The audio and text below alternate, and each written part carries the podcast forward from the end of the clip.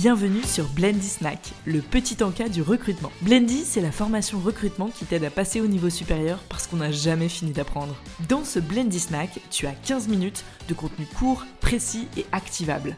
On invite un expert sur un sujet, il a 15 minutes pour délivrer un max de valeur ajoutée. Garantie sans blabla et sans langue de bois, alors j'espère que t'es prêt. Très bon épisode à toi. Bonjour à tous, aujourd'hui j'ai le plaisir d'accueillir Agathe Collinet, chasseuse de tête et fondeur de My Talent Expert à Barcelone. Elle a troqué le soleil contre la grisaille parisienne pour venir nous voir et on peut dire qu'elle a très bien fait. Salut Agathe, comment ça va aujourd'hui? Hello Ellie, ça va bien Merci de m'accueillir. Comment vas-tu? Eh bah très très bien, je suis avec toi et on est ensemble pour 15 minutes de contenu super activable avec plein de petits tips.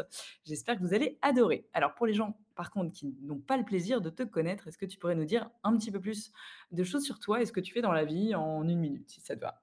Ça marche. Eh bien, écoute, ça fait six ans que je fais du recrutement, un petit peu geek dans l'âme. J'ai choisi de me spécialiser en informatique et dans la tech. Je développe un cabinet de recrutement euh, qui travaille euh, avec des entreprises et des talents français dans différents secteurs. Je fais de la mise en relation pour des embauches en CDI afin de pérenniser l'emploi et de permettre à des talents de développer leur potentiel, d'accéder peut-être à l'étape d'après au niveau de leur carrière. Et euh, j'adore pouvoir donner des conseils, échanger un petit peu sur le recrutement. Je suis passionnée par ce domaine, donc c'est un plaisir de pouvoir être là aujourd'hui.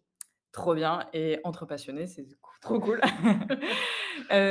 du coup, aujourd'hui, on va parler de euh, call calling. Euh, qu'est-ce que c'est? Euh, Alors déjà, c'est le fait de prospecter par téléphone des gens à qui on n'a jamais parlé. en gros, vous voyez les appels CPF que vous recevez pour vous vendre des formations, et ben c'est ça, mais plus ou moins bien fait. Là, c'est plutôt mal fait hein, par les gens qui vendent le CPF. Mais en gros, c'est une vraie technique d'acquisition de clients, sauf qu'ici, on vient l'appliquer au recrutement, à la fois vis à -vis des clients et vis à -vis des candidats. Alors vous le savez, hein, chez Blendy, c'est notre spécialité, on aime emprunter les techniques des autres métiers.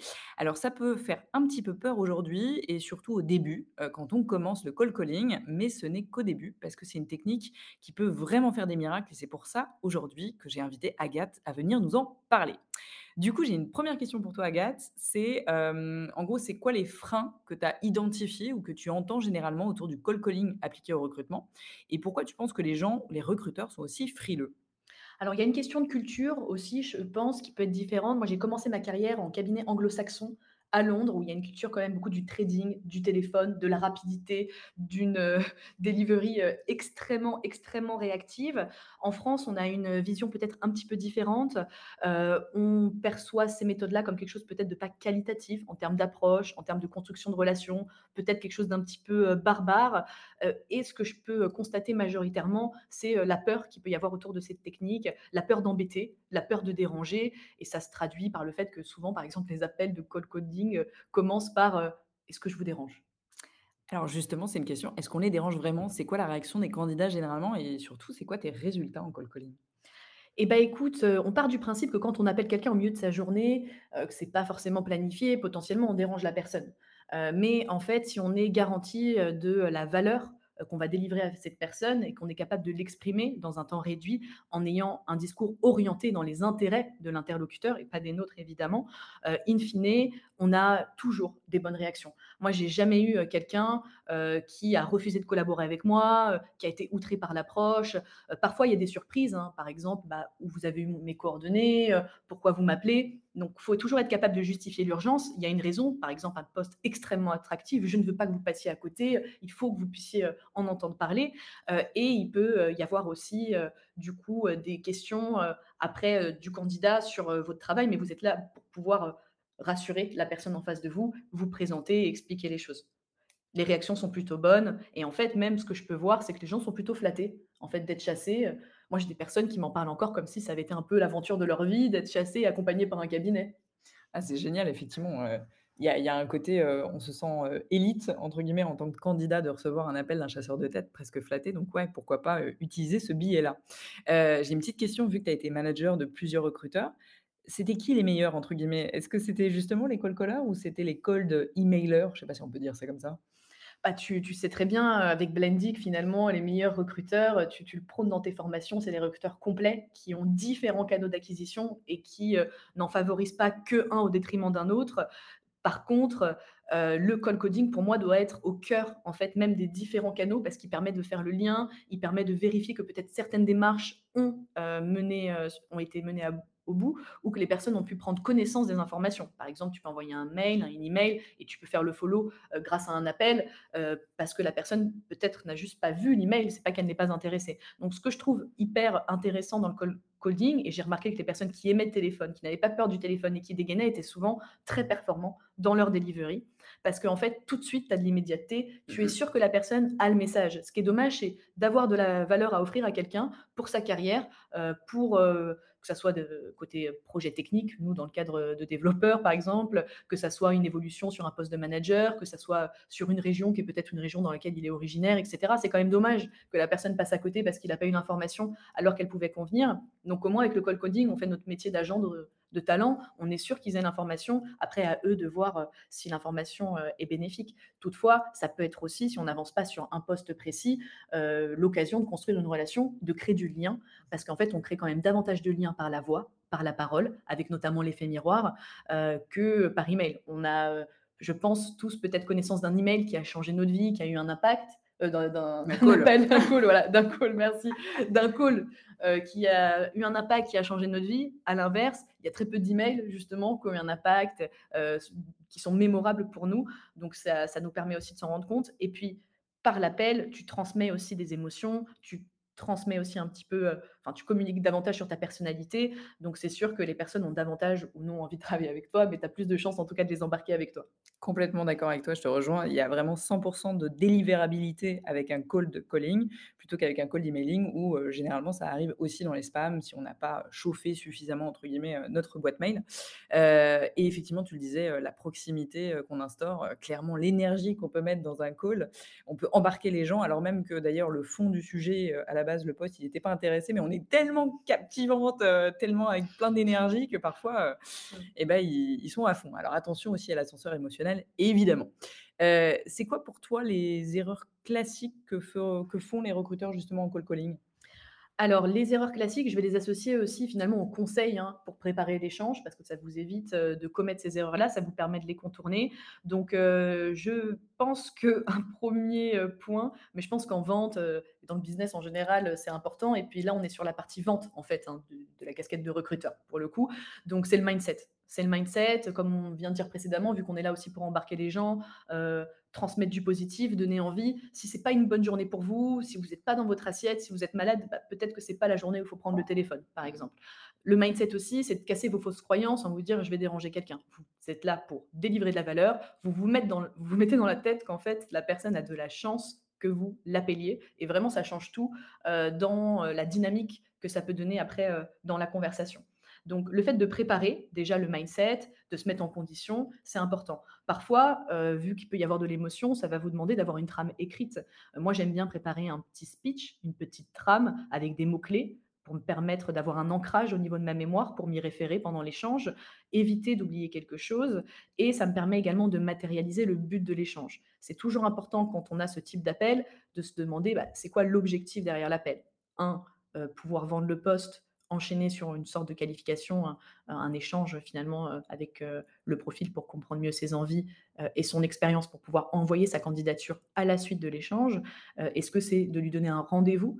Où vous avez peut-être plus de temps, euh, vous euh, et lui, euh, pour pouvoir échanger au niveau de l'opportunité Euh, Dans ces cas-là, gardez toujours euh, euh, l'intérêt majeur hein, du call coding qui est la réactivité, c'est de planifier un rendez-vous réactivement. Si vous l'appelez euh, en call coding pour lui donner un rendez-vous dans une semaine, forcément, ça perd un petit peu euh, euh, l'objectif euh, du coup euh, du call coding, ouais, son intérêt.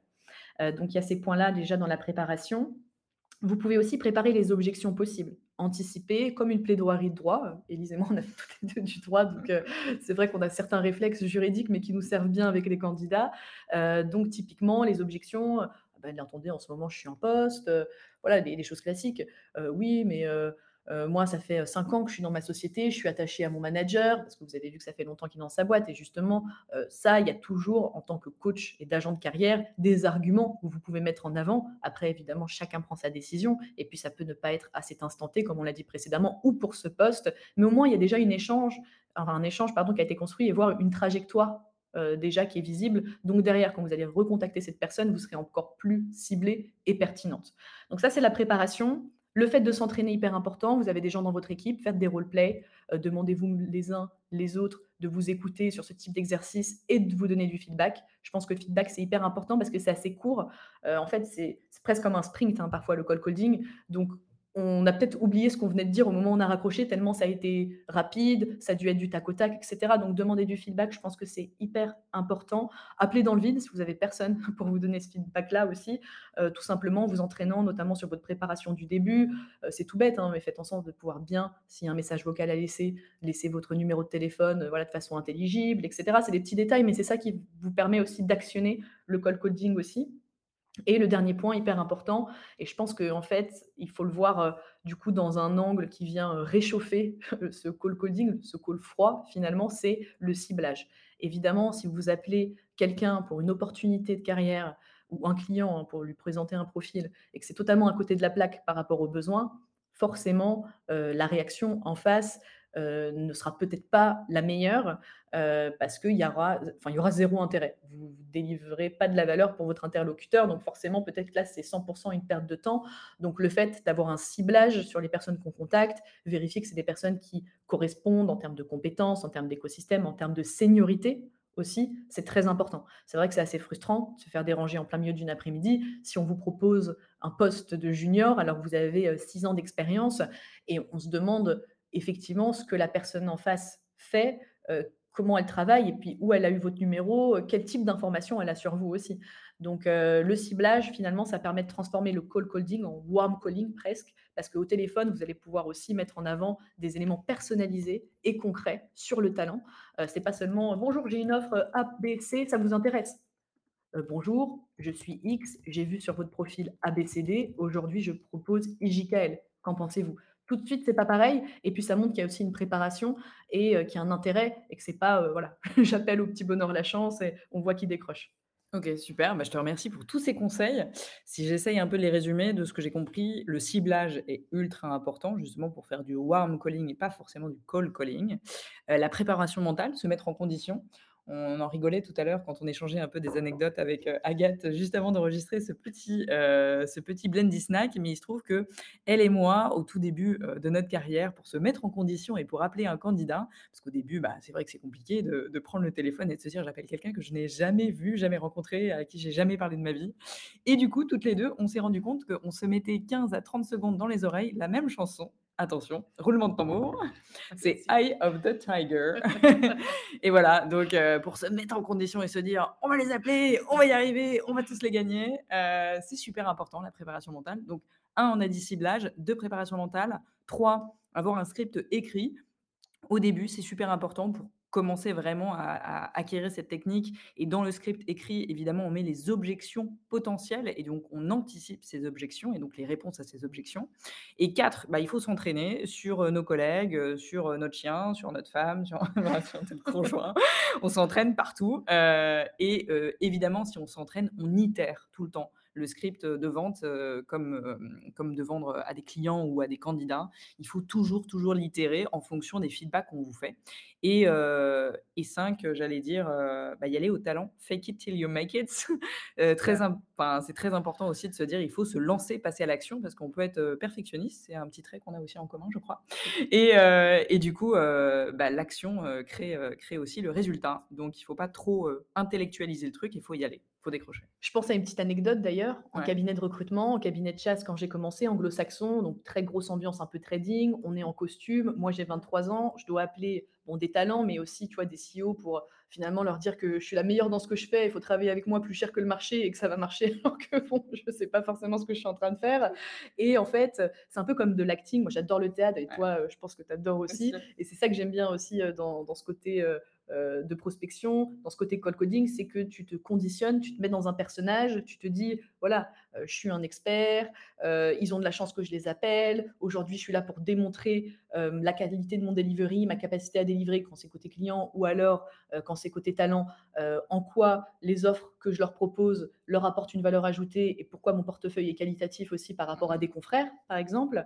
Donc le fait, d'être un peu dans ce jeu d'acteur, je trouve que c'est hyper, challengeant, intéressant et dans le recrutement, bah, on a beaucoup de casquettes, donc on on est beaucoup de personnes à la fois et je pensais aussi un point sur la méthodologie qu'on n'a peut-être pas dit, dit, il faut faire le follow-up de son call coding. C'est pas seulement j'appelle. En fait, le but, c'est de se dire que la personne a l'information. Donc, j'appelle, j'envoie un email, j'essaie de le contacter sur LinkedIn, je lui envoie une lettre par la poste. un hibou, un hibou comme Harry Potter. Tout ce que tu peux. Le tout, c'est qu'il ait l'information. Et en fait, juste un appel comme une bouteille à la mer lancée dans la nature, que ce soit côté société, partenaire comme talent, euh, finalement, ça peut être aussi une perte de temps. Et là, ça peut être un petit peu usant parce qu'on a l'impression en fait qu'on n'avance jamais et qu'on est toujours un peu euh, dans le même état d'avancement. Ouais, donc call calling, mais super qualitatif. Et follow-up. Et follow-up. Très bien. Ben, je te remercie, Agathe. On arrive à la fin de notre petit temps imparti. On a essayé de vous rendre ça super concis, précis, hyper activable. On espère qu'on vous a donné de la valeur dans vos oreilles. Et je te dis à très très bientôt et merci encore d'être venue, Agathe. Au plaisir. Donnez-nous du feedback. Essayez d'appliquer des choses et dites-nous ce que ça peut donner. À bientôt. Bonne journée. Bonne journée à toi et bonne journée à tous. À bientôt.